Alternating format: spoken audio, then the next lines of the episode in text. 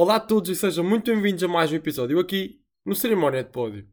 Eu sou Eduardo Moreira e tenho comigo, como é por hábito, o João Cambão e juntos vamos analisar este grande prémio da Áustria que viu Charles Leclerc sair vitorioso na casa do rival. Que grande prémio absolutamente surpreendente. Portanto, não saiam desse lado e vamos a isso.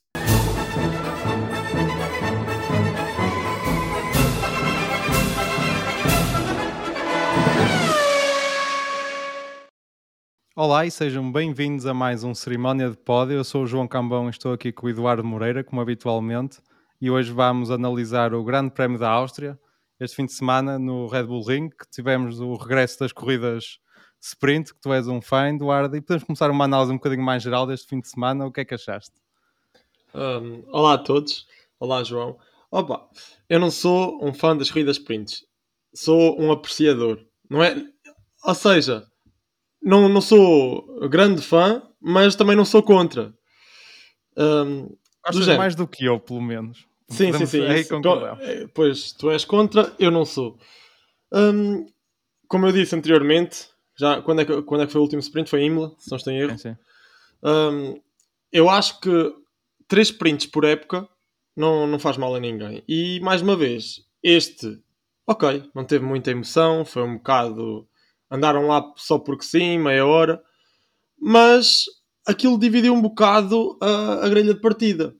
Quando nós no último GP dissemos que o, o sprint só serve para colocar os carros mais rápidos acima na grelha, quando na qualificação podiam surgir imprevistos, um, colocava as coisas muito mais uh, estratificadas.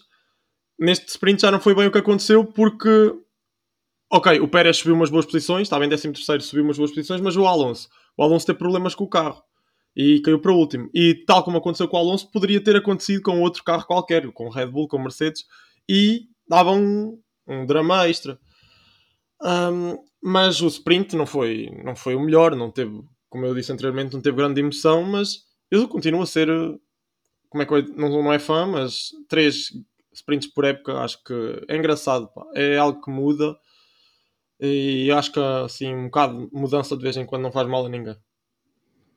É assim, eu também não vou dizer que três por ano pá, que me matam nem que fazem mal ao desporto, mas é assim, eu vejo um bocadinho, tipo, não acrescenta grande coisa. Acabamos por ter um início, um mini GP de pior qualidade que o GP em si, e acho que ainda por cima é aquela questão, já falámos do treino livre, que fica aquele treino livre ali meio perdido a qualificação à sexta também não é a situação ideal, a não ser que queiras vender bilhetes sexta-feira.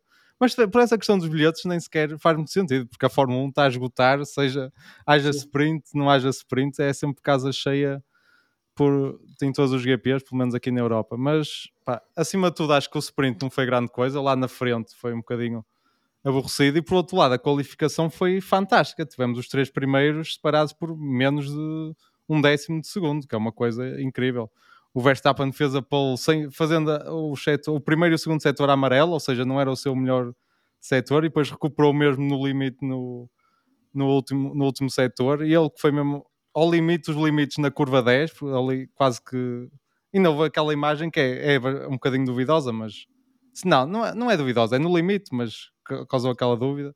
E depois tivemos a situação do Pérez, que já lá iríamos também falar, que é um bocadinho incompreensível, que passou os limites de pista na, na qualificação, mas resumindo, acho que a qualificação foi fantástica, acho que é um, um espetáculo que merece ser ao sábado e esse sprint acabou por não acrescentar, acrescentar grande coisa. Sim, uh, concordo com o que tu dizes, que a qualificação foi, foi um espetáculo, mas também eu, eu digo, disse que foi uma, um sprint sem emoção, mas ainda tivemos uma boa luta entre o Mick Schumacher e o Lewis Hamilton, por exemplo, que pá, foi o melhor, foi o melhor do sprint, sem sombra de dúvida foi algo que nunca vimos antes. O Schumacher, afinal, é um piloto com garra e que está lá para, para lutar, para garantir o seu lugar. E afinal, os genes do pai estão lá, estão-lhe incutidos. Uh, aliás, a conferência de imprensa pós-sprint uh, é, é, o Michael Schumacher ali a falar, não é o Mick, é o Michael. E Eu nunca o... tinha visto o Mick assim, ele Eu... revoltado mesmo com a equipe. Sim, e mesmo a forma de conduzir foi, foi espetacular, foi agressiva pronto, uh, tendo em conta esse aspecto, o sprint até foi uma boa adição, porque eu acho que o Schumacher, o Schumacher já tinha ganho a confiança no GP passado em Silverstone, é óbvio, mas o sprint também lhe deu um, um boost de confiança extra para a corrida de domingo. Hum, e sim, a qualificação à sexta, há muita gente que trabalha que não pode ver, isso eu compreendo, mas é, é uma forma de. É a única forma de meter a qualificação no calendário, porque não pode ser no mesmo dia do sprint. Acho que não e já agora, sentido. estamos aqui a falar que não houve muita luta na, na sprint, pelo menos na, na frente. E queria-te perguntar: não achas que a Ferrari, se tivesse um bocadinho de estratégia, podia ter aumentado ali a luta pela, pela vitória na sprint? Um, sim, fiquei mesmo com a ideia que, que, se os Ferrari quisessem, eles davam luta ao Verstappen completamente. Um, toda a gente dizia que o fim de semana estava perfeitamente encaminhado para, para a Red Bull, mesmo depois do sprint, mas eu acho que era visível quando tu a 7, 5 voltas do final os Ferrari estavam a tirar tempo ao Verstappen, porque o Verstappen teve um, um arranque avassalador. Depois viu-se que o Ferrari, mesmo no sprint, viu-se que o Ferrari tinha melhor ritmo. E pela, pela uh, conferência de imprensa pós-sprint do Leclerc, que estava tão animado com o carro e via-se que tinha, este sprint tinha sido positivo para ele e que ele estava totalmente confiante de, de que a corrida lhe ia correr bem. Sim, fica mesmo com a ideia que se os Ferrari quisessem, eles podiam ter dado luta ao Verstappen. Mas se calhar quiseram causar aquele fator, fator surpresa na corrida, não sei. É, é, é pá, eu não quero voltar aqui a bater na Ferrari, ainda, fizemos, ainda fiz isso a semana passada, mas voltámos um bocadinho ao mesmo, porque acho que esta dificuldade em estabelecer, em dar ordens de equipa, estabelecer prioridades. É que nem, nem é aquela questão de dizer tem que ser sempre favorecer o Leclerc e o, o Sainz tem que ser sempre prejudicado. Nem é isso, mas no caso era vamos tentar manter as posições da qualificação e seguimos assim e tentamos atacar o, o Max. Se virmos que não dá, lutamos entre nós até. Mas pelo menos na, nas voltas iniciais, dar um bocadinho de margem ao piloto que fez o melhor tempo, que, que arranca o primeiro, ou então até dizer antes da, da corrida sprint, disputa um arranque à vontade, a partir daí quem ficar à frente ficou e mantém posições e tentamos atacar o Max em equipa.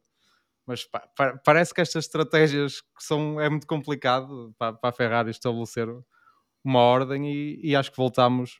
Não sei, o Max, porque a questão da sprint, como era uma corrida mais curta, talvez os pneus da Red Bull aguentassem, porque acho que foi um bocadinho o que definiu o fim de semana, que foi o desgaste na Red Bull era muito mais acentuado que na, na Ferrari e acho que nem a própria Red Bull sabe explicar o que, é que, o que é que aconteceu neste fim de semana, mas não sei se a Ferrari teria vencido a sprint, mas pelo menos um bocadinho de luta acho que podíamos ter visto na, na corrida sprint. Sim, parece que há, sim, sim. há esta dificuldade na Ferrari de estabelecer um, um primeiro piloto. Eles não querem estabelecer nenhum primeiro piloto. Eu acho que eles ficaram traumatizados porque eles, tanto no tempo do Alonso e assim, era, pá, eram gozados até, ou brincava-se com isso, porque a Ferrari nem hesitava. Por exemplo, o segundo piloto não tinha hipótese. Agora parece que não conseguem fazer isso. Sim, mas parece que o foco deles é mesmo a tabela de construtores. Eles querem chegar à Red Bull, querem ultrapassar a Red Bull. Um, e depois os pilotos, uh, como é que eu ia dizer? É, é, é por arrasto. Ou seja, eles querem, acima de tudo, o campeonato de construtores. E o de pilotos é, é um reflexo do, do, que está a acontecer na, na tabela de construtores. Portanto, eu acho que, como tu dizes, há ali uma certa dificuldade em estabelecer uh, ordens na pista para não, não lutarem, porque aquilo que aconteceu no sprint não, não, pode, não, não, não pode ser feito e não, não se pode repetir. E aliás, o Leclerc também disse isso na conferência de imprensa que isso não se poderia voltar a passar depois na, na corrida e, e, acho que não aconteceu no geral. Um, portanto, sim, eu acho Por acaso, que, acho, acho que, isso foi uma coisa muito boa para a Ferrari, que foi o que aconteceu na corrida sprint serviu um bocadinho de, de lição, lição, para a corrida. Que e a, e a Ferrari já não cometeu os mesmos erros. E acho que podemos entrar já um bocadinho numa análise mais geral do que foi o fim de semana da, da Ferrari, tanto no Grande Prémio até, porque penso Penso que a estratégia também não foi fantástica, mesmo no, no Grande Prémio em si, porque até durante a emissão ouvimos o Lourenço Beirão da Veiga a falar quando o Verstappen parou para trocar de duros para duros, penso não, não estou enganado, antes, não, na penúltima paragem, Sim. que a Ferrari tinha cerca de 5 segundos à frente e podia perfeitamente parar o Leclerc, que ficava com pneus iguais ao Verstappen, mantinha a posição em pista e a vitória ficava praticamente assegurada, porque o Ferrari era era rápido com os pneus duros, o Verstappen não ia conseguir ultrapassar com pneus iguais e mantinha o Sainz à frente, por exemplo, com os pneus que tinha, na estratégia planeada, E no final, se fosse preciso trocar o Sainz pelo Leclerc ou algo assim, pá, era ordens de equipa mais uma vez e estava a vitória assegurada. A Ferrari não fez isso e manteve a estratégia que tinha. Pá, correu bem, é verdade, mas penso que não é a estratégia mais lógica e a Ferrari voltou a, a arriscar um bocadinho, mas como tinha o carro mais rápido, acho que qualquer estratégia que usasse no domingo, a vitória ia ser da Ferrari, porque o Red Bull não, não conseguiu levar aqueles pneus até ao fim. Um, eu por acaso aí não concordo contigo. Eu acho que a estratégia da Ferrari este fim de semana foi, foi muito, muito assertiva. Não tenho mesmo nada a ponto. Não foi nada parecido com o que aconteceu em Silverstone. Nada. Um... Também não compara esse escalabro, mas acho que sim, deviam sim, ter sim. parado para. É aquela velha história, tipo, mantinham a posição, tinham pneus iguais, era, era, era o mais seguro, pelo menos para mim. Sim, eu estou a entender, tinha sempre aquele intervalo de 5 segundos, mas eu, a, a, Ferrari tinha a estratégia totalmente definida. E olhando para o desgaste dos pneus do, do Max, e mesmo eu acho que se os pneus tivessem um desgaste normal, o Max nunca conseguiria chegar ao final com, com aquele. Com, com aquele. Como é que eu ia dizer? Com aquele composto. Apenas com aqueles pneus. A Red Bull estava ali a contar, obviamente, com safety car ou algo do género. Pronto, que, que aconteceu. E, ironicamente, por causa da Ferrari, da Ferrari sim. Ironicamente, sim. Mas eu, pá, eu não concordo. A, Ferrari tinha ali a estratégia definida. Eles tinham acabado de colocar aqueles, aqueles duros, tinham que menos 10 voltas, e eu acho que era um bocado de desperdício, desperdício ali do composto. Portanto, eu, eu, eu, vejo, vejo a estratégia da Ferrari como algo normalíssima. Um, depois o Leclerc, é óbvio, com pneus frescos e o Max já com pneus desgastados. Pronto, é, corriam ali o risco de terem que fazer a manobra de ultrapassagem, mas eu por acaso concordo a 100% com a estratégia que a Ferrari tomou. Uh, claro que eu vejo, vejo o, o, sentido dessa que tu estás a, falar, mas por acaso eu acho mesmo que, que, a, que a Ferrari usou na corrida é, é mais acertada, porque ele, ele, ele ia ultrapassar o, o Verstappen, era, era óbvio, os pneus davam, para isso. E depois com os pneus mais frescos ele só ia ganhar mais intervalo de tempo. Eu acho que se ele metesse, colocasse os compostos um, ao mesmo tempo que o Max, ele ainda podia correr o risco de, de Max uh, conseguir, uh, como é que eu dizer, retirar um bocado aquele intervalo de tempo e ainda conseguir um possível ataque. Não sei, estás a dizer que o Ferrari estava com maior performance, é verdade, mas não vamos esquecer que a volta mais rápida, por exemplo, foi do Max. E, e nunca se sabe o que se, pode, o que se pode esperar daquele Red Bull. Portanto, eu nesse, nesse aspecto de estratégia, eu acho que a Ferrari fez tudo bem. Pronto se na estratégia correu bem, voltámos a ter ali um pequeno problema de. pequeno, um grande problema de fiabilidade, que voltou, neste caso, o Carlos Sainz, que sempre que está aqui a ganhar alguma moral e confiança, voltou, voltou a ter problemas. Que, e, pá, e é complicado porque a Ferrari parece que os problemas se vão continuando. Se na Red Bull tivemos aqueles problemas iniciais, na Ferrari parece que vão continuando ao longo do ao longo da época e, e acho que é um bocadinho preocupante porque a Ferrari está aqui no limite na luta tanto Leclerc como de construtores. É, é verdade, tem recuperado pontos tanto aqui e, e, e em Silverstone também, mas acho que a fiabilidade pode, pode ser um problema para, para a Ferrari daqui em diante. Sim, sim, é, tem sido um problema, aliás. Uh, não, não, não, há palavras, sinceramente, não há palavras para, para descrever o que, o que aconteceu. Ainda tivemos o caso do Leclerc, que ficou com problemas. Sim, sim, sim, é outro. É, é um, totalmente uma paragem cardíaca para, para os tifosi, aquele, aqueles team radios do Leclerc a dizer que o, que o, pedal não estava, não vinha até ao zero, não é? Um, por acaso correu bem porque a corrida estava no final, mas eu acho que se a corrida ainda tivesse mais umas 10 voltas, não, não tenho a certeza se o Leclerc ainda vencia o GP. Mas ah, os problemas de fiabilidade na Ferrari têm sido terríveis. E tenho aqui uma, uma coisa a, apontar no acidente do Sainz, no acidente, pronto, no, no problema do, da unidade motriz. Os Tours demoraram imenso tempo a acudir o, o piloto. Tudo bem que o, o Sainz não meteu ali o carro num sítio muito fixe. Eu acho que era, teria sido melhor se ele tivesse deixado simplesmente na pista. Se calhar não pensou nisso também. É, também é, é ali pensar em cima do momento, né? Mas com o carro a arder e um piloto que não conseguia sair do, do carro, não, não entendi mesmo o que é que estava na cabeça do, dos Stewards tem que acudir o piloto e depois o Sainz a, a chamá-los é, é absolutamente assustador. Pá. Quer dizer, o piloto quer sair, tem o carro a arder, uh, deve estar totalmente assustado lá dentro e ninguém o ajudava. Mas pronto, isso é, é um pormenor, não tem eu, nada não, eu não tenho a certeza se foi o caso, mas o, os comissários só podem entrar em pista tendo autorização da, da direção de corrida. Para não acontecer. Direção... Pronto, Sim, mas, mas a direção de corrida casa esse... mais rápido. Pronto, eu acho que foi um bocadinho esse atraso que, que houve, ainda por cima era, era na escapatória, não era uma situação na pista, mas acho que houve um bocadinho esse atraso de dúvida, podemos ir lá, não podemos, e acho que foi isso que causou aquele atraso, mas, mas é preocupante, ainda por cima o carro descaía, estava a arder, foi uma situação complicada. Ainda o comissário teve, colocou logo uma pedra para o carro ficar preso e conseguiu resolver a situação mais ou menos, mas foi preocupante. Não, mas imagina, a forma como o fogo no carro estava a evoluir, eh, aquilo era assustador, porque a qualquer momento, sei lá, o carro podia, podia explodir, não sei. Sim, sim. Mas o fogo evoluiu mesmo muito, de maneira muito rápida. E estavam a ter na transmissão que não havia naquela zona extintores, nem, nem, nem percebi muito bem de onde é que veio aquele extintor tão rápido. Mas eu temi, eu juro, naquele momento o meu, o meu coração parou também. Sim, e havia é. o perigo de ir um carro a arder para o meio da pista a descer pela, pela escapatória, que também era uma situação complicada. Sim, também. Mas uh, pá, os problemas de fiabilidade têm afetado a Ferrari. Também têm afetado a Red Bull, é verdade. Mas eu acho que a Ferrari tem, sido, tem saído aqui um bocado mais prejudicada que a Red Bull neste aspecto. E eu, eu não sei bem o que é que eu ia dizer, sinceramente. Nisso, eu, eu, eu acho que os problemas de fiabilidade têm sido e vão continuar a ser um problema esta época, a primeira época com novos regula regulamentos. E pá, é, é, com muita pena que eu, que eu vi este problema no, no carro do Sainz, porque o Sainz ia apanhar o, o Max, era, era inevitável. Ia ser sim. um 2 para a Ferrari. Sim, este fim de semana ia ser. Sim, sim. O, o Sainz estava com muito mais andamento. Lá está, era a estratégia da Ferrari, com pneus mais frescos, o Verstappen não tinha hipótese. Um, e sim, parece que aqueles dois. Como é que nós dizíamos, nós dizíamos e dizemos que o carro é muito bonito, mas parece que aqueles dois. Eu vinha aqui com esta piada preparada. Aqueles dois berços de lado viraram duas, duas churrasqueiras. Aquilo dava para meter ali dois churrascos. É verdade. Tudo, tudo queimadinho, pá. Que imagem, não sei se já viste a imagem do que. É impressionante. Aqueles sidepods queimados. Sim, sim. Parece mesmo um autêntico churrasco. Mas pronto. Pá. É verdade. Um, e o que é que eu ia dizer mais?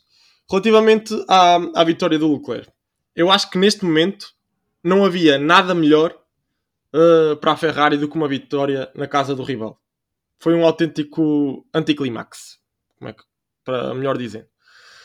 Porque a Ferrari tinha-se vindo atrapalhada nos últimos GPs. O Leclerc já não ganhava mais de 3 meses. É uma estatística impressionante. Um piloto que, que é apontado ao, ao título de pilotos já não ganhara mais de 3 meses. Uh, e não estamos a incluir aqui o mês de paragem do verão, atenção. Portanto, é mesmo algo muito, muito estranho e preocupante.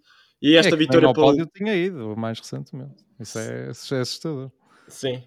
Portanto, esta vitória é mesmo muito importante. Eu acho que ter sido em casa do, do rival da Red Bull, a Ferrari consegue mostrar. Afinal, nós estamos aqui, nós somos rápidos e ganha, se conseguimos ganhar em vossa casa, conseguimos ganhar em qualquer lugar. Porque parece que neste GP vimos que o Ferrari afinal tem um carro rápido. Afinal, o carro da, da Ferrari está ao nível do da Red Bull, se não for melhor. Com isto, claro, com as evoluções de, trazidas pela Ferrari em Silverstone. Porque eu acho que é isso que está a fazer a diferença no momento. E acho que há uma questão, é porque apesar da vitória em Silverstone do Carlos Sainz, acho que ficou um bocadinho foi um sentimento de tristeza, apesar da vitória, acho que eh, mesmo via-se nos mecânicos, na quantidade de pessoas que foram festejar a vitória do Sainz, mesmo no muro, no final da, da corrida de Silverstone, tinha meia dúzia de mecânicos.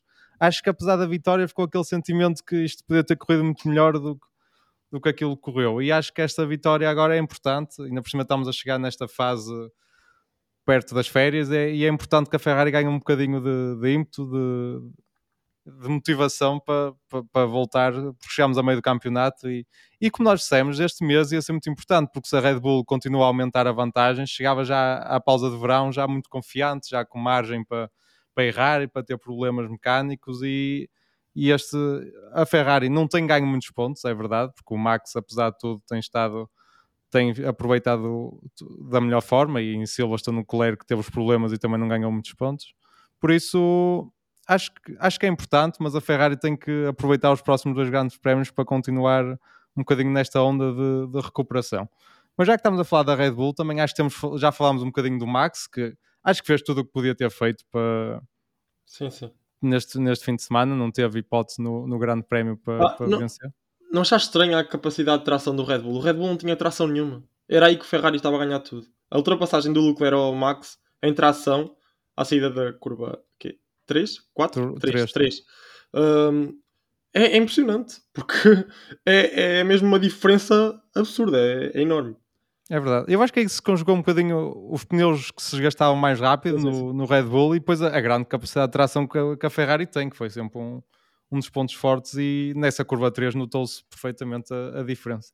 Mas temos falado dos dois Ferrari, já falámos do Max, falta-nos falar um bocadinho do Pérez, que teve um fim de semana um bocadinho para esquecer e na qualificação foi ao Q3, nem devia ter ido ao Q3, que também é uma decisão um bocadinho problemática, mas já lá iremos, porque acho que é importante falar também da direção de corrida que tem sido algo criticada e o Sebastian Vettel saiu do briefing dos pilotos e até foi, teve uma multa suspensa, mas já lá vamos. O que é que achaste daquela tentativa de ultrapassagem do Pérez ao Jorge Russell?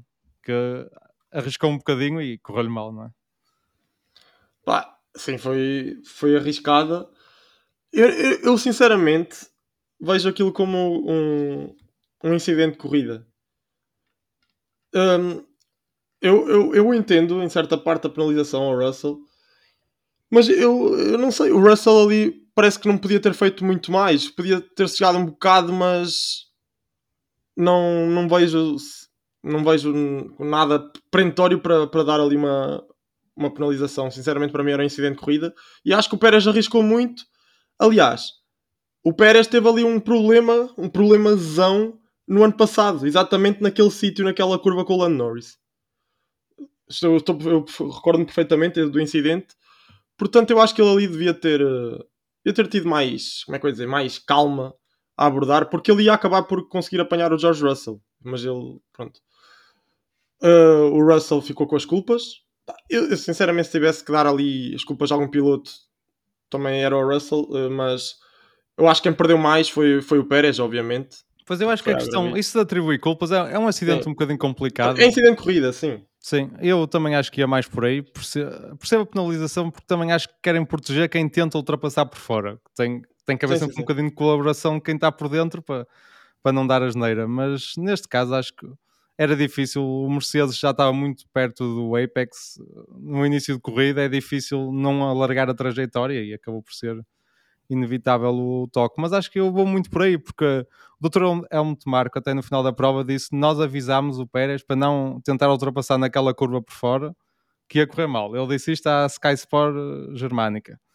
Por isso, opa, é um bocadinho complicado ele tentar na mesma e dar a geneira, porque quando a equipa já lhe tinha avisado que, para não fazer.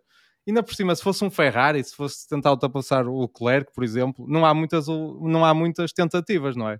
O Mercedes, acho que era uma questão de tempo, mais volta, menos volta, ele ia passar o Mercedes, não havia muitas, muitas dúvidas. Por isso a minha maior crítica é mesmo para o Pérez, que não tinha necessidade e depois ficou com danos no fundo e acabou por desistir porque a corrida dele já não, ficou perdida ali. E acho que o Max eh, precisava de um bocadinho de ajuda, nem que fosse para tentar atrapalhar os Ferraris quando paravam ou qualquer coisa. Sim, sim. Eu concordo 100%. É o, o piloto que saiu a perder de, desse incidente foram os dois, mas principalmente o Pérez, sem sombra de dúvida. Um, pá, e parece que o Helmut Marco traz sempre essas declarações polémicas. É sempre o homem que não quer saber. Não, não, ele diz tudo o que lhe vem à cabeça. É. Um, pá, e não falámos aqui do, da qualificação do, do Pérez. Dissemos que íamos falar, mas nem chegámos a comentar. Uh, nesse caso, a direção de corrida devia ter agido muito mais rapidamente e, e o Pérez. Uh, é, a penalização é bem dada, são limites de pista. É óbvio que a volta não podia ter sido. Uh, como é que eu ia dizer? Uh, aceite. Sim, eu acho que tipo, decidindo depois da qualificação, não havia outra alternativa sem ser a decisão que tomaram. Sim. A minha questão é porque é que não decidiram antes? Quando toda a gente tinha visto o que aconteceu, não é? Pois é, é porque o, mais, o grande prejudicado nisso foi o Gasly, porque o Gasly podia ter perfeitamente ter feito uma, uma posição mais alta. Não acredito muito, sou-te sincero. Mas é um merecia ir ao Q3, é, era Sim, ele, ele, falhou por umas meras milésimas, portanto, o Gasly, se é alguém que se tem que queixar, que queixar é o Gasly, mas pelo menos é uma. O Gasly é da AlphaTauri e a AlphaTauri tem as ligações óbvias com o Red Bull, portanto nem há tanto essa, essa polémica. Porque acredito que se fosse outra equipa, talvez um, se fosse queixar, mesmo a sério, à, à, à direção de corrida. Um, é chato, chato para o Gasly, mas eu acho que a direção de corrida devia ter agido muito mais rapidamente. Era uma decisão que levava. E o que me faz mais minutos, confusão minutos. é que apareceu a informação que vai ser analisado, mesmo durante a transmissão, que o incidente ia ser analisado depois da qualificação. Ou seja, eles viram o que aconteceu. Foi reportada a situação. E acho que na, mesmo naquela pausa que há entre o Q2 e o Q3, nem que dissessem adiámos 5 minutos, 10 minutos, porque precisámos de analisar as, as imagens Sim. e tomar uma decisão, pá, não consigo compreender. Não consigo Sim, é compreender é... E, e, acho que é, é aqueles casos duvidosos e que depois, se acontece num próximo GP, vão começar a haver críticas. E, e é, é aquelas situações a evitar, porque começa a haver dúvidas.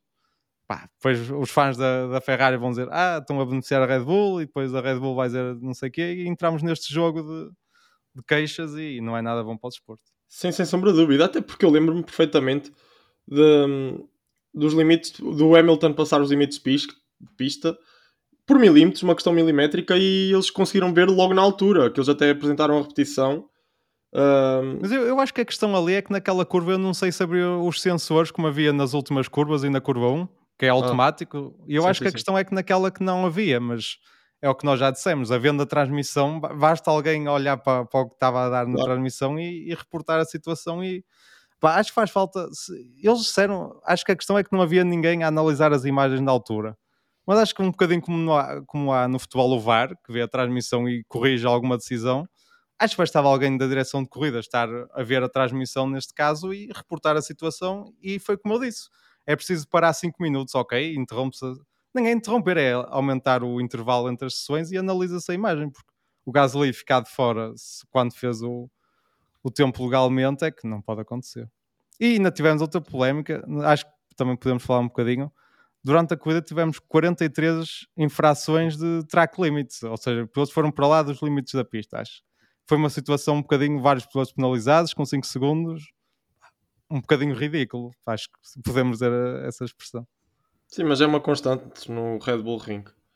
Porque é um, é um circuito muito curto e faz a altas velocidades. Sempre existiu esse problema. Mas o que eu acho mesmo ridículo, acima de tudo, é as penalizações por track limit serem 5 segundos e, por exemplo, um acidente ali na, na curva 3, na escapatória, por exemplo, o acidente do Russell e do Pérez, mas nem é desse que eu estou a falar, é mesmo um, o que envolveu o Vettel. Acho que foi o Gasly que, que provocou o acidente. O Vettel no é fim de semana também era. tinha um alvo nas costas. Mas... Sim, mas como é que é possível o, o Gasly provocar aquele acidente, estragar completamente qualquer tipo de aspiração ao Vettel e salvar 5 segundos? E depois nem percebi muito bem como é que aquela penalização foi, foi cumprida, porque houve. Na, na transmissão apareceu que a AlphaTauri não cumpriu os 5 segundos no tempo estipulado? Ou... Eu acho que a confusão foi que ele foi penalizado por track limits, depois foi penalizado por tocar no, no Vettel mais 5 segundos. Sim. Ele parou e cumpriu 5 segundos e acho que depois tinha que ter, tinha que cumprir mais 5 a seguir e acho que foi uma confusão. Sim, mas aí foi a equipa que não, não percebi bem o que é que a equipa também tinha na cabeça. Sim, Sabia sim. perfeitamente que o Gasly... mesmo, até porque acabou por não dar em nada essa investigação. Foi pois, mesmo pois. confusão de, de muitas penalização, penalizações e acho que é o problema destes track limits, porque até ouvimos o Lando a dizer que ele saiu várias vezes na curva 1, pelo menos, que tem aquele corretor muito alto, amarelo, ao lado, e ele disse: Eu perdi para aí um segundo por ter alargado a trajetória. E depois disso, ainda, ainda receber uma, uma penalização por estar a exceder o, os track uhum. limits quando não ganha vantagem nenhuma, acho que é um bocadinho, pá, é um bocadinho complicado. Eu, eu, sei que é difícil, porque antigamente era só em algumas curvas e, e dava polémica, porque ali vai fora e e está tudo bem, na, na, curva a seguir já não pode ir para lá da trajetória, mas quando os pilotos vão 43 vezes fora de, de, das linhas brancas, é preciso ou, ou, se muda o método, ou voltamos àquela história de pôr um bocadinho uma faixa de relva para lá do, dos corretores, ou então o limite deixa de ser a linha branca, mas sim o corretor, que eu acho que isso faz algum sentido. Para mim também tinha que manter sempre duas rodas no corretor, e quando o corretor é aquele branco e vermelho, não é aqueles sim. amarelos e assim, acho que fazia mais sentido. E no Red Bull Ring acho que resolvia 90% dos problemas, mas como está, acho que não é, não é a solução ideal, certamente. Sim, eu concordo também, plenamente. Uh, eu acho que, seguindo aqui um bocado a maré do que nós estávamos a falar, falaste do Lando. O Lando que teve muitos problemas com os travões este fim de semana e é por isso que estavas a dizer que ele perdeu mais um segundo porque ele com problemas nos travões e com, esse, com as penalizações track limits era mesmo muito difícil, mas um fim de semana que parecia totalmente arruinado para a McLaren foi uma qualificação horrível, o Ricardo não passou da Q1, o Lando ficou em 15 na, na qualificação, subiram os lugares no sprint, mas na corrida depois também com, muita, com alguma sorte à mistura, mas um sétimo e nono lugar eu acho que foi, foi bem positivo, foi um resultado bem positivo.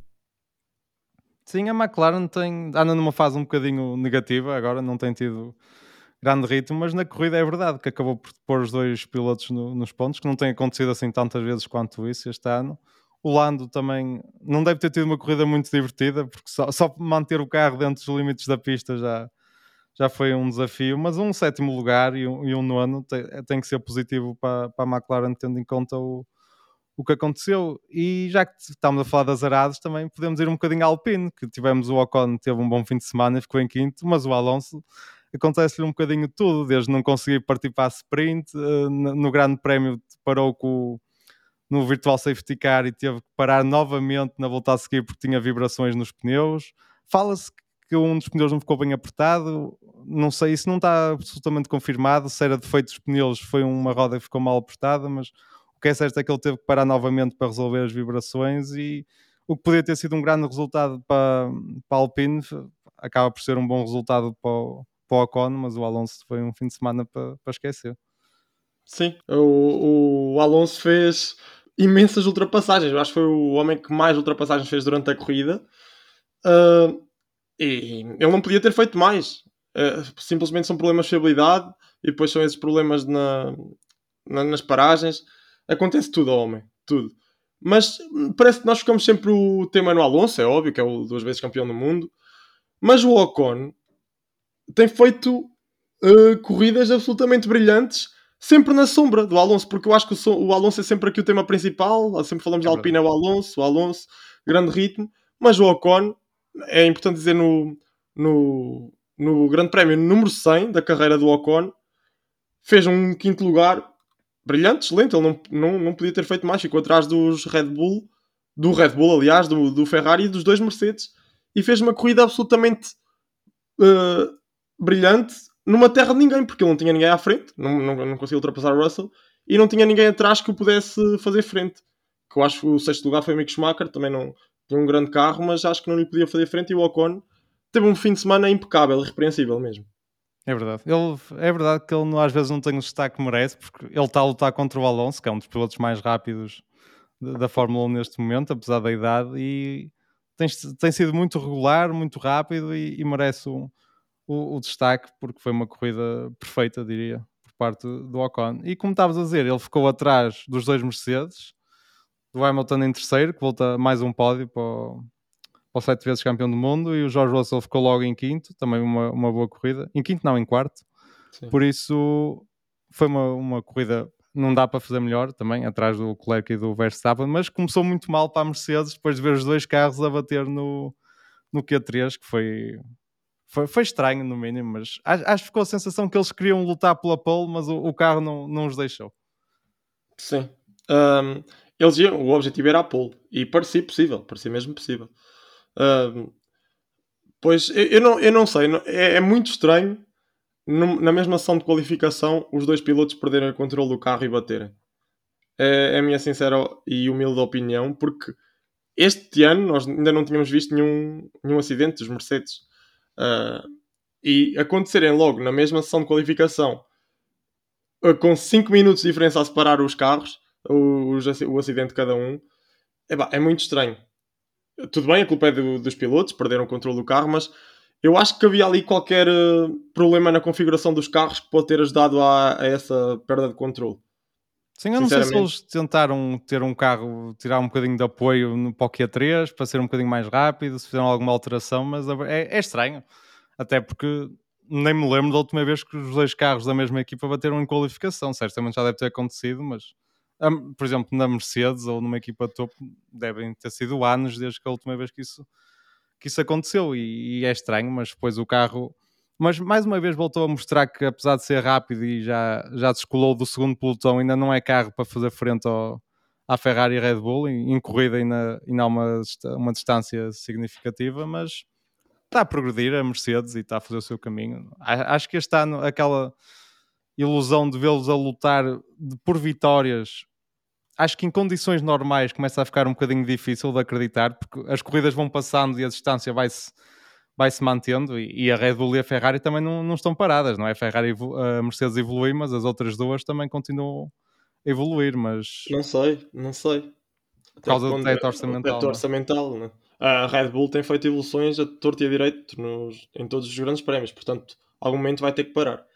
Tudo bem que também foi uma equipa que trouxe menos evoluções em Silverstone relativamente à Ferrari e à Mercedes, mas não sei, não sei até que ponto que as outras equipas vão evoluir. Sim, isso é um tema interessante. A Ferrari também tem trazido menos que a Red Bull, tem, por isso é interessante ver o que é que vai acontecer até ao final da, da época e se isso vai ser um. Se o campeonato chegar disputado até ao final da, do ano, vai ser interessante ver nas últimas provas quem é que vai conseguir trazer evoluções e se alguém vai conseguir trazer evolução. Sim, sim. Mas é, é, é, como tu disseste, os Mercedes têm um bom ritmo, é inegável. E aliás, a, a, a cavalgada do, do Russell de último até o quarto lugar uh, também ficou, ficou aqui muito sobre a, expressão em inglês under the radars, muito sobre, sobre os holofotes, ninguém, ninguém deu conta. Mas o Russell fez uma cavalgada incrível tudo bem, pronto, teve, teve culpa no acidente depois também teve o acidente da qualificação, não foi o fim de semana perfeito, mas eu acho que o resultado na corrida não poderia ter sido melhor. E, e o Hamilton também mais um pódio, acho já é consistente. O Russell é o Mr. Consistent, tudo bem, faz sempre top 5, mas o Hamilton também já tem sido agora muito consistente nas idas aos pódios. Um, portanto, eu acho que o, o futuro está, está, como é que é? está risonho para a Mercedes, mas é como tu dizes, se calhar ainda não os vejo aqui lutar por vitórias. Essa, essa ilusão está, está um bocado a esfumar-se, como o carro do Carlos Sainz. é verdade. E acho que agora podemos falar também um bocadinho do, do piloto do dia, do, do Mick Schumacher, já falámos dele. Um Michael Schumacher. Mas... Do Michael Schumacher. Do... Veio, encarnou no espírito do pai e opa, foi impressionante a corrida que ele fez. Tem, bateu o Magnussen, que teve alguns problemas na corrida, no, no, na unidade motriz da Ferrari, mas mesmo assim, não... foi a partir da volta 15, penso eu, que o Magnussen teve alguns problemas. E, mas isso não tira nada à corrida do Mick, já, já tinha sido impressionante tanto na sprint como, como em qualificação. E parece um piloto novo, desde, desde pontuou, já fez 12 pontos nas últimas duas corridas e parece que está lançado para, para mais, para continuar. E a AS, em geral, fez um, um grande fim de semana. Sim. O que eu acho estranho é como é que uma equipa que não traz evoluções consegue ser assim competitiva de um momento para o outro. Porque antes de Silverstone, na AS parecia destinada a ficar nos últimos lugares. Aliás, nós tínhamos falado aqui que se calhar já nem tinham carro para apanhar os Aston Martin, estavam a ficar muito naquele patamar, e do nada, sem, sem trazerem quais, quaisquer tipo de evoluções, uh, o Jazz tem voado mesmo. E o que aconteceu no Red Bull Ring este fim de semana, sem, mais uma vez sem qualquer tipo de evoluções, foi, foi fenomenal. E, e como tu disseste, o Magnussen na corrida ainda teve, teve praticamente a corrida toda com problemas. Portanto, é, é, impressionante como é que ele consegue manter um oitavo lugar. E, e o Mick Schumacher está totalmente rejuvenescido. Depois dos pontos foi, foi milagre santo. Foi, foi de milagre santo para o, Mick, para o Mick Schumacher, porque mesmo a atitude do piloto na conferência de imprensa um, é, é, nova. Nós nunca tínhamos visto este Mick Schumacher, nunca. Sim. Para quem não viu as imagens, o Mick estava revoltado com a equipa por, por não terem deixado de passar o Magnussen na corrida sprint, porque ele disse que estava muito mais rápido e nem sequer ia, nem sequer ia ter que lutar com, com o Hamilton, quanto mais perder a posição se o tivessem deixado de passar. Sim, é, parecia, ali era o Michael a falar. Eu olhava para aquilo e só via o Michael Schumacher a falar à imprensa. Portanto, a atitude que ele teve em corrida, a atitude que ele teve fora da corrida, isto sim é o que nós queremos do Mick Schumacher. E eu, eu sou-te sincero, eu agora a ver isto, a ver este Mick Schumacher, hum, mete-me a pensar às vezes, e o que é que poderia ser deste piloto se tivesse a ajuda do pai desde, desde sempre, desde, desde que está nas camadas da, da Fórmula, Fórmula 3, Fórmula 2, o que é que seria deste piloto se tivesse a ajuda do pai? Tudo bem que o Vettel é aquele, aquele tio, que ele, é o padrinho. Pronto, é, sim, é o pai que ele, que ele ele tem o, pronto, tem o pai, mas não o ajuda e o Vettel tenta ajudar o máximo que pode, mas ele se tivesse o pai ao lado, com a experiência que ele tem, O Michael Schumacher é dos melhores, se não melhor de sempre da Fórmula 1.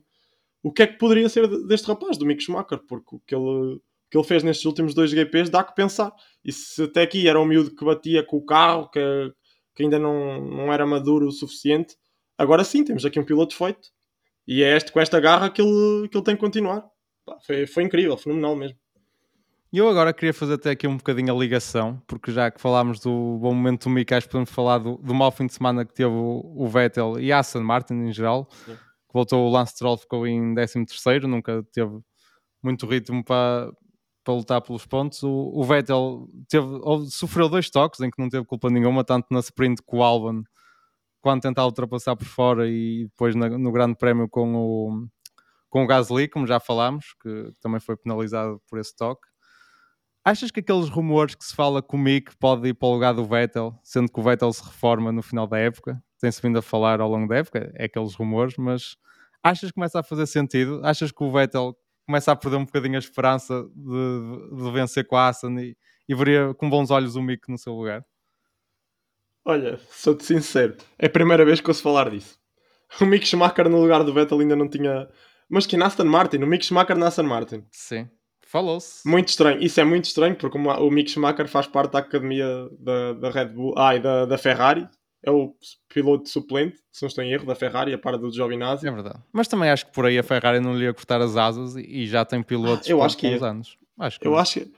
Eu, eu, sinceramente não vejo essa troca de pilotos já acontecer. Só. Não, para mim não faz qualquer sentido. Mas eu sim, eu vejo aqui o Vettel a ficar muito infeliz nesta Aston Martin. Cada vez mais, é o que eu tenho vindo a dizer. O Vettel não vai ficar ali para onde? Não vai. Um, o Aston Martin melhora e demonstra que tem um carro para lutar por, por pontos constantemente, que é o que o Vettel é um piloto que luta por pontos. Aliás, o Vettel é um piloto que luta por vitórias, mas isso agora fica difícil. Pois, mas a questão uh, é que eu não sei se lutar por pontos é suficiente. Eu acho que, pelo menos, para o Vettel andar motivado, o mínimo é liderar o segundo pelotão. Por isso, ou sim, seja, sim. lutar Pronto. por pontos, mas pontos são quinto, sexto, quarto, andar pelo décimo lugar, não sei. Ele gosta muito de Fórmula 1 e, pá, e adora o desporto, mas não sei como é que está a motivação dele. Sim, é o desporto automóvel em geral. O Vettel é um autêntico apaixonado.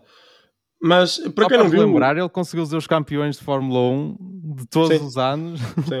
de, 2000, de 2020 até ao, ao, primeiro ano de Fórmula 1, por isso. Acho que aí explica o quanto ele gosta de Fórmula 1.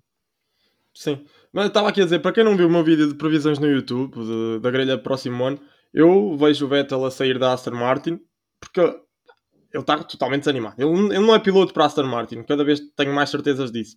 E vi aqui uma troca do Vettel entrar na McLaren. Eu acho que o Vettel na McLaren fazia, faria todo o sentido. É um piloto que tem aspirações. A McLaren é um carro que pode, já mostrou, que pode liderar o segundo pelotão.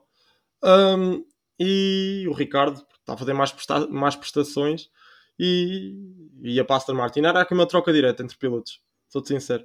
Uh, porque o futuro do Ricardo também não, não vejo mais que isso. Não é um futuro risonho, portanto. Mas a questão é que parece que o contrato dele é daqueles que não dá para, para expulsar facilmente. Acho tinha... Sim, mas há ali um, um ponto qualquer no contrato que, que a McLaren pode rescindir com o piloto, se lhe pagar, obviamente, tem que lhe pagar bem, mas se ele não tiver com os resultados esperados, eu acho que, que eles podem fazer isso. Sim, mas as declarações que... têm sido que ele vai continuar, que ele tem contrato, Sim. mas há sempre aquela conversa e depois a verdadeira conversa atrás de, das câmaras, não é? Mas não sei, eu já pensei mais por aí, começo a achar mesmo que o, que o australiano vai fazer mais uma época na McLaren, mas não sei. É assim, o, o Zac Brown vai dizer isso mesmo agora, que conta com o Ricardo para na, na, McLaren para 2023, mas ele tem que dar mais. Eu acho que também podemos falar aqui, de, já que estamos a falar no Daniel Ricardo, na McLaren, podemos falar no tópico, pronto, a McLaren está a rodar, como é que são? Nos próximos 4 dias no, no autódromo de Portimão. Sim, de 11 a 13 e depois 18 e 19 de julho. Vão, dar o, o, o Daruvala, o Colton Herta e o Will Stevens também. Sim. Pronto, são, são testes privados, mas é importante ter a Fórmula 1 cá em Portugal. Acho que isso é inegável. E apesar um... das bancadas estarem fechadas, há sempre um ou outro sortudo que vai ali aos montes à volta do circuito e, aproveita para ver um Fórmula 1 a rodar. Malta de Portimão, malta que está em férias em Portimão, já sabem, nesta semana podem lá dar um saltinho aos montes. É verdade. Uh, uh, mas dá que pensar, porque hum, eles estão a colocar esses pilotos todos, uh, pilotos jovens, a fazer testes com, com o carro de Fórmula 1 também pode ser uma suposição de, de um piloto que poderá entrar na McLaren. Portanto, este lugar está mesmo totalmente em aberto. Eu vejo o Vettel, mas também vejo perfeitamente um Colton Herta entrar, que é um piloto jovem e que precisa de, de, é, de, de se adaptar a um carro de Fórmula 1 e o dar o, dar o bala, pronto, já não vejo um piloto assim com Isso é mais um piloto mas... pagante que, que, a Ferrari, que a McLaren cedeu o carro para fazer alguns quilómetros. Sim, sim, sim. Ele é piloto da Red Bull, não é? Se não estou em erro. Do programa, sim. sim. Mas não, não acho que seja uma hipótese para nenhuma das duas para, para o futuro. Pronto. É aqueles pilotos um bocadinho como, como o Zou e assim, cara. Piloto sim. pagante. Não quer dizer que seja horrível, mas não é um piloto de topo. E também existiram rumores do Piastri. Eu, este fim de semana ouvi rumores que o Piastri podia, podia estar nos radares da McLaren para substituir o Ricardo imediatamente. Pronto, o Zé Brown é daí que eu estou a dizer que o Zé Brown veio logo desmentir esses rumores, conta com o Ricardo para 2023. Mas é um lugar que está totalmente em aberto. Sou, sou totalmente sincero. Eu vejo o Vettel, vejo o Herta, Piastri já nem tanto, mas e também vejo o Ricardo. Portanto, não sei. Não sei. Sim. E agora já numa fase mais final, acho que temos algumas notas um bocadinho mais, mais negativas do, do fim de semana. Alfa Romeo teve um fim de semana também um bocadinho apagado, sem, sem, sem grande ritmo. A Williams também voltou a estar. Se bem que o, o Alex Albon ainda tentou dar ali teve algumas mostras de ritmo, mas o carro não. E teve azar. O Albon teve azar na penalização que teve no sprint, porque ele fez um bom sprint, ele estava numa boa posição de início de grelha e levou 5 segundos por uh, absolutamente nada. Porque aqueles 5 segundos não, não deviam ter sido atribuídos. São exagerados, totalmente exagerados. Um, e, e, e, sim, é, é, o que tu disseste. E, e, já, falaste na Alfa, já que falaste na Alfa Romeo, o Zu, uh, tudo bem, não tem uma corrida nada, nada por aí além, mas é de louvar um piloto que depois de um acidente daqueles tem uma, uma performance razoável. Conseguiu lá estar a corrida toda e ainda com um carro a alta velocidade, portanto, eu acho que isso é de louvar. Sim, e para terminar, falar um bocadinho da, da AlphaTauri, que acho que voltou a ter um fim de semana terrível. O Gasly voltou a ter um, um incidente na, na partida. O Tsunoda foi posto no sítio pelo, pelo Fernando Alonso ao dizer não, não, que não. que momento! Que é preciso dar espaço. E, e é engraçado que, que, o japonês já veio no, no Instagram dizer assim, com, com o gesto de sim capitão ao, ao Fernando Alonso, publicou no, no seu Instagram. Mas oh, o Gasly parece, não sei, parece que anda um bocadinho desmotivado esta, esta época, não, não está a ser, de, não está ao nível do, do, que teve nos últimos anos. E mesmo o carro não foi, não foi um grande carro este fim de semana, porque acho que é um bocadinho este fator que está muito, muito apertada a luta entre o, o meio do pelotão, por isso de pista para pista, tanto podemos ver Alfa Romeo ali a lutar com a Alpine pelo pelo quinto, sexto lugar, como a seguir temos Alpha Tauri nessa luta, depois estão a lutar pelos últimos lugares com a, com a Williams e está, uma, está tudo em aberto nesta, nesta luta. Sim, uh, parecia que a Alpha Tauri até tinha um carro engraçado, acho que foi em Baku, que é onde o Gasly costuma fazer boas corridas e mais uma vez fez, e o Tsunoda também estava lançado para uma grande corrida. Parece que o Alpha Tauri era um carro bem engraçado, que até poderia evoluir aqui da época em diante mas neste momento vejo o AlphaTauri mesmo com um carro totalmente apagado. Não, não ajuda também à performance dos pilotos. Mas é como tu disseste, parece que a carreira do Gasly está aqui a chegar a terras de ninguém. Se era um piloto que no ano passado tinha as aspirações de, ir, de chegar à Red Bull, neste momento não é com estas prestações que ele chega à Red Bull, nem, nem sequer a qualquer outra equipa. Com Eu acho que a questão também é essa, que ele olha para o futuro e não vê assim a, muitas portas abertas. Sim, pode, tu podes estar a ficar desmotivado, é verdade é verdade. Ele, ele, é um bom piloto, já o provou toda a gente. É um piloto que já venceu um GP. Um, há pilotos que estão neste momento na Mercedes, o Russell e o Lando Norris, que é o, o prodígio da, um dos prodígios da Fórmula 1, que nunca ganharam um GP. O Gasly já ganhou e o Ocon também há bocado. Portanto, é, eu acho que pronto, é sempre algo, alguma, algo a louvar, mas está aqui a chegar a terras de ninguém a carreira do Gasly. Não, não é nada bom. E o, e o Tsunoda também tem o futuro muito incerto, sou sincero. As últimas três corridas foi do pior que já vi. Em tudo, em todos os aspectos.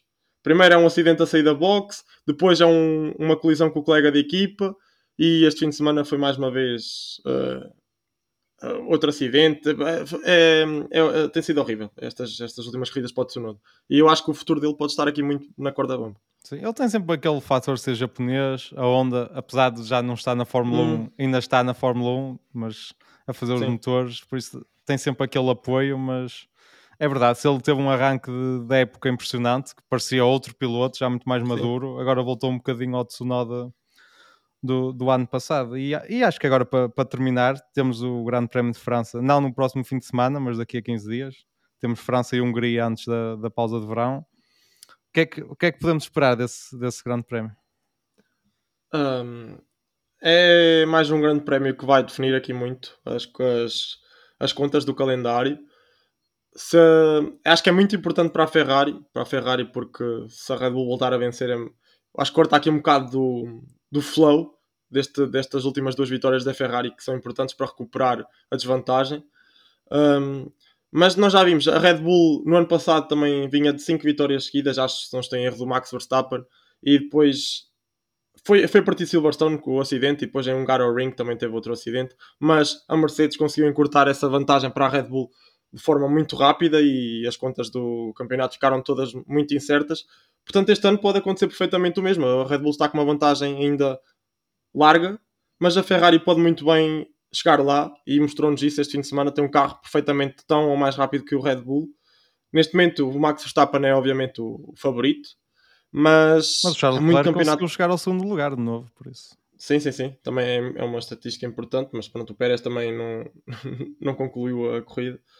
Um, eu acho que a Ferrari, pronto, ainda lá pode chegar. É, é importante para a Ferrari. Este, este GP na França, o, o próximo é um Ring e depois os, os próximos a seguir à paragem de verão vão ser muito importantes para a Ferrari se quiser lutar aqui pelo, pelo Campeonato de Construtores.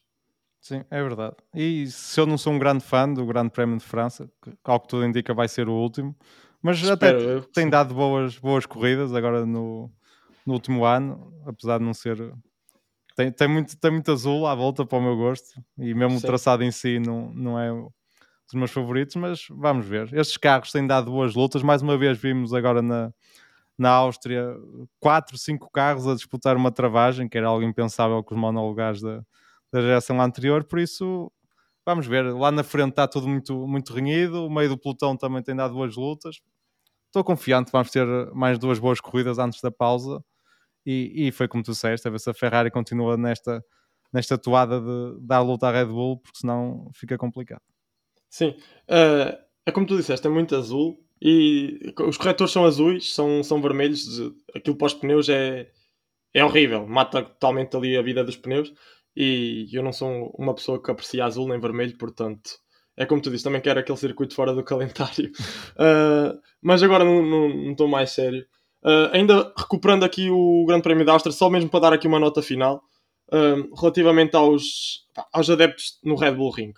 É, é preocupante a forma como uh, nós costumamos dizer, nós aqui, em termos na, na Fórmula 1, esta futebolização do, da Fórmula 1 tem, está a chegar a níveis preocupantes. No início era só fãs que comentavam Fórmula 1 e não sabiam o que é que comentavam Pá, ok, eu percebo, há, há, pessoas que querem entrar no mundo da Fórmula 1 e que têm que começar por algum lado. Isso aí eu não sou nada contra. Gostam de comentar, eh, comentem à vontade. Eu acho que isso até é uma publicidade para a Fórmula 1. Agora, hum, a futebolização da Fórmula 1 tem outros, outros pontos negativos, que é comentários racistas que foram, acho que, a monte este fim de semana ao Hamilton, porque já se sabe aquilo, o Red Bull Ring é só fãs do Max Verstappen. E nada contra o Max Verstappen, nada mesmo, porque ele é um rapaz super educado mesmo.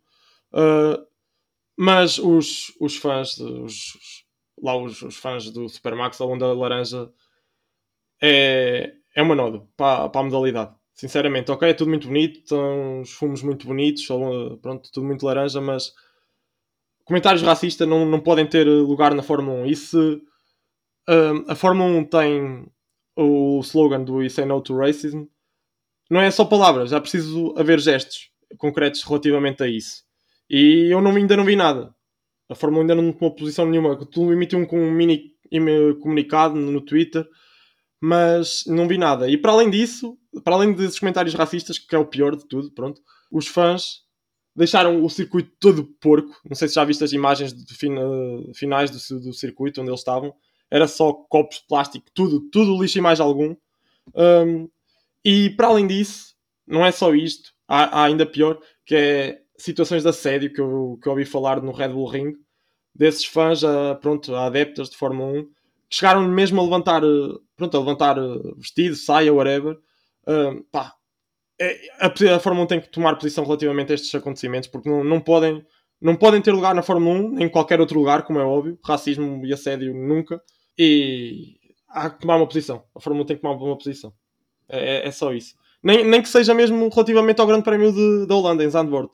Tudo bem, uh, o, o circuito não tem culpa, nem, nem o país, mas há que tomar uma posição relativamente ao que aconteceu. Porque não é só, não é só palavras. Há mesmo que, que, tomar uh, aqui posições e, e agir em conformidade. Sim, sem dúvida. E, e, pelo que eu pude ler, acho que na, nos Países Baixos está-se a juntar uma onda de apoio ao, ao, Max Verstappen e acho que muitas pessoas vão à Fórmula 1 já quase como, como, uma festa, já nem interessa muito a Fórmula 1 em si, o desporto em si, vão porque vão todos e, e é um, um evento. E é verdade que muita gente que gosta, e mesmo que gosta ou não de Fórmula 1, acaba por ser um bocadinho irrelevante, mas o Sebastian Vettel disse que, é, que é quem, faz, quem tem esse tipo de comportamentos é identificá-los e bani-los dos eventos de desporto motorizado. E acho que é a solução. Claro que é sempre complicado, é sempre muita gente, mas é preciso fazer alguma coisa. E pelo menos a Fórmula 1 reconheceu que existiu esse problema, não tentou encobrir e fazer de conta que estava tudo bem. Já é, já é um passo importante, mas sim, é, é preciso estar atento e, e tomar medidas para, para quem tem esses comportamentos. Sim, sem dúvida, sem dúvida. E o Vettel é um verdadeiro exemplo nisso. Até porque há as imagens do Vettel a limpar as bancadas num grande prémio, já não sei qual foi em concreto, mas o Vettel é um verdadeiro exemplo em seguir em todos esses aspectos. Exato. Sem dúvida. Portanto, era, era este o meu último ponto. Sim, e é um ponto importante, acho que uma nota interessante para, para terminar. E nós voltamos daqui a 15 dias, depois do Grande Prémio de França, e esperemos que estejam desse lado. E até lá. Sim, até lá, malta. Grande abraço.